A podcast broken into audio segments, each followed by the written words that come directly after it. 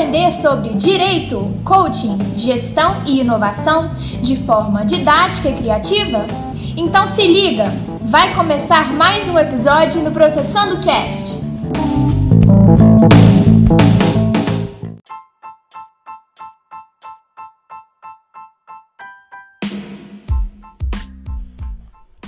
Olá pessoal, tudo bem? Aqui quem fala é o professor André Soares e hoje nós vamos falar sobre o mandado de segurança. E para que a gente possa iniciar o nosso estudo, é importante conceituarmos o Instituto de Mandado de Segurança. E esse instituto é uma ação constitucional, também chamada de remédio constitucional, de natureza civil e de rito especial, que tem a finalidade proteger o direito subjetivo líquido e certo, quando este direito sofrer lesão ou ameaça de lesão por ato ilegal de autoridade ou a ela equiparada. Nós temos duas espécies de mandado de segurança: o individual e o coletivo. E o mandado de segurança, ele tem previsão legal no artigo 5 inciso 69 da Constituição da República, e o seu rito está disciplinado na Lei 12.016 de 2009. A finalidade do mandado de segurança, como eu tinha dito antes, é proteger o direito subjetivo líquido certo. Primeiro, isso a gente já está bem resolvido em relação a isso. Mas é importante a gente lembrar que este fato líquido e certo é aquele que você pode demonstrar imediatamente por provas pré-constituídas, sem a necessidade de que seja produzido no próprio mandado de segurança dilação probatória, o que torna a ação em tese mais célere. Apesar dessa ausência dessa dilação probatória, existe uma situação em que o documento pode ser apresentado posteriormente, quando ele, esse documento, estiver em posse do poder público. Um outro fato importante, a utilização do mandato de segurança muitas vezes de forma subsidiária. Ele é utilizado para proteção do direito subjetivo líquido certo, né, de violação ou ameaça de violação, mas há uma restrição muito importante que a gente tem que trazer para vocês. Caso a violação ela seja é, quanto à liberdade de locomoção ou acesso à retificação informações, as ações adequadas são os habeas corpus e o habeas data. Então, não caberá uma utilização subsidiária do mandado de segurança para essas duas hipóteses. Como podemos discutir a questão do cabimento do mandado de segurança. Olha, podemos falar em dois tipos de mandado de segurança. Quando nós temos o mandado de segurança repressivo, que com o intuito de vedar ou reparar uma lesão, e temos o mandado de segurança preventivo, que é aquele que é impetrado com o intuito de proteção a uma ameaça à lesão. A utilização desses termos no preâmbulo da petição inicial, ela é uma faculdade, mas sempre é importante apresentarmos para o Poder Judiciário qual é o objetivo do mandato de segurança, porque dependendo da necessidade de você conseguir uma liminar, a partir do momento que você identifica que ele é preventivo ou repressivo, já auxilia o magistrado quando da sua análise. E quando não cabe o mandado de segurança? Olha, este mandado de segurança, ele não é instrumento adequado para combater algumas questões. Primeiro, ato de gestão comercial de empresa pública, sociedade de economia mista e concessionária. Então, primeiro ato dessa gestão você não pode. Outra hipótese que não cabe a impetração do mandado de segurança é você impetrar para discutir lei em tese. O próprio STF ele já manifestou e pacificou o assunto é, através da súmula 266, que define que contra lei em tese deve-se utilizar as ações de controle de constitucionalidade. E uma outra hipótese de não cabimento do mandado de segurança é em face de decisão judicial transitada e julgada, porque nesse caso você vai discutir essa decisão através de uma ação rescisória, que é o meio adequado para isso. Quais são as restrições quando da impetração do mandado de segurança? Algumas situações restringem momentaneamente a utilização do mandado de segurança. Primeiro, ato legal no qual caiba recurso administrativo com efeito suspensivo.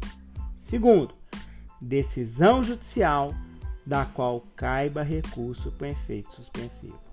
Então, essas duas restrições são importantes. E a legitimidade? Primeira, a gente vai analisar é a legitimidade ativa podem impetrar mandado de segurança as pessoas físicas ou jurídicas. Elas podem ser nacionais ou estrangeiras, domiciliadas ou não no Brasil, além de órgãos públicos com a capacidade processual. E a legitimidade passiva, pessoal? Essa é a grande discussão que nós temos quando da impetração do mandado de segurança. Em face de quem eu vou impetrar? Primeiro, o mandado de segurança ele pode ser impetrado quando o ato da autoridade pública, né, ou da pessoa que ela é equiparada. E aí nós temos as autoridades públicas dos poderes da União, dos estados, do Distrito Federal e dos municípios.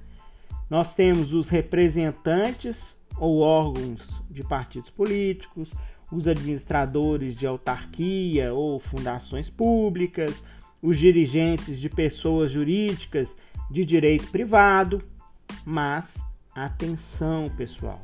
O mandado de segurança é impetrado contra o ato ilegal ou abusivo dessa autoridade coautora e deve ser é, indicado a pessoa jurídica ao qual ela esteja vinculada. Tem a possibilidade, existe a possibilidade de requerer uma liminar nessa ação de mandado de segurança? Sim, admite uma decisão liminar conforme determina o artigo 7 inciso 3 da Lei 12.016-2009, desde que preenchidos dois requisitos expressos da lei. Primeiro, o fumus boniuris, que é um requisito importante, que é um fundamento relevante, onde na petição inicial deve-se fazer em uma síntese do, dos fundamentos jurídicos apresentados. Segundo, pessoal, o perículo e mora, ou seja, é o risco de ineficácia desse provimento caso não deferida liminar. Mas atenção, o pedido de liminar é uma decisão provisória e por isso o pedido deverá ser pela suspensão do ato legal. Quais são as vedações que nós temos na impetração do mandado de segurança? Existem algumas situações que podem ser objeto de mandado de segurança, mas não de liminar. Então, quais são elas?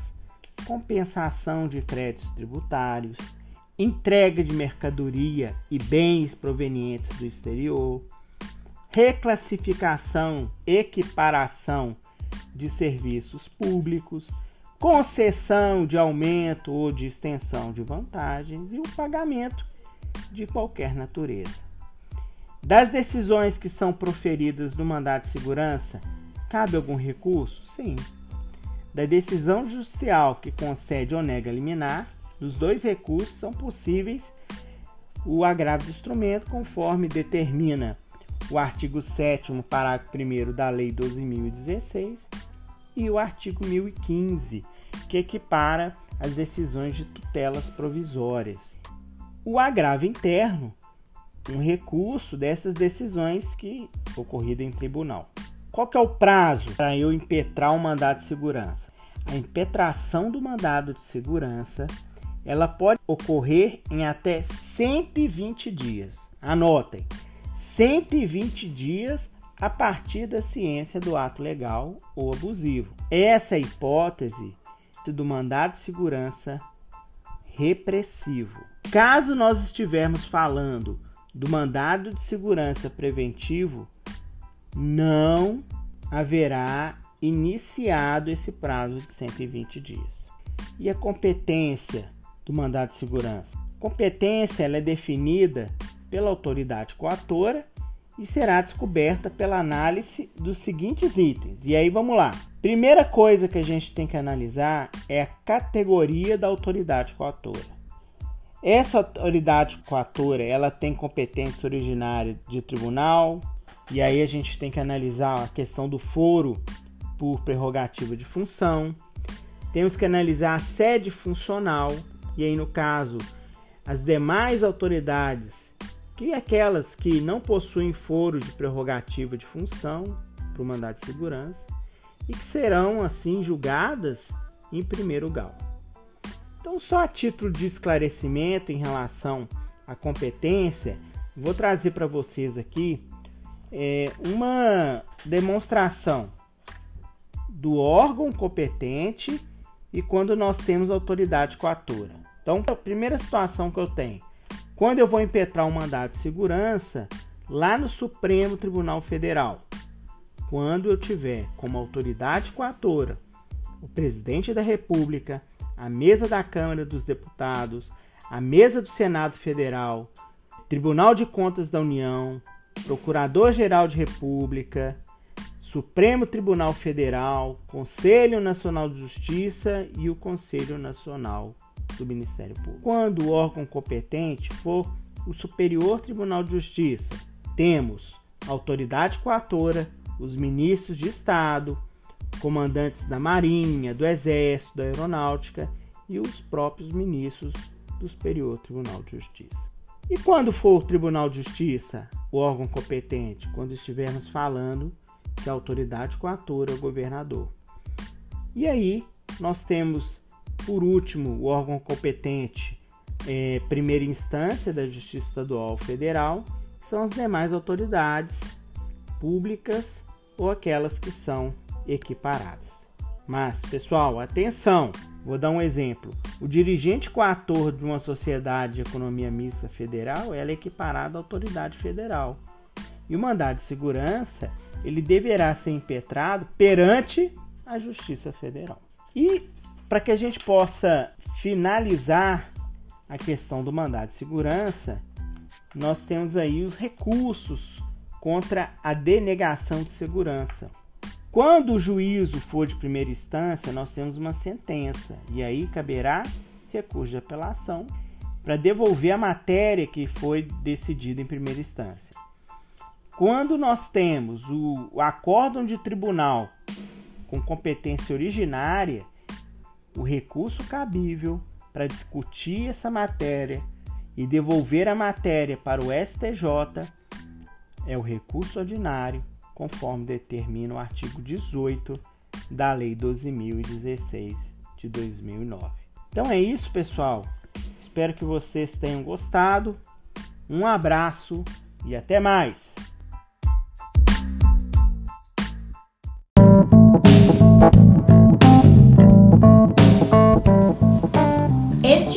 mais um episódio do Processando Cast, o canal que te ensina de forma original. Thank you.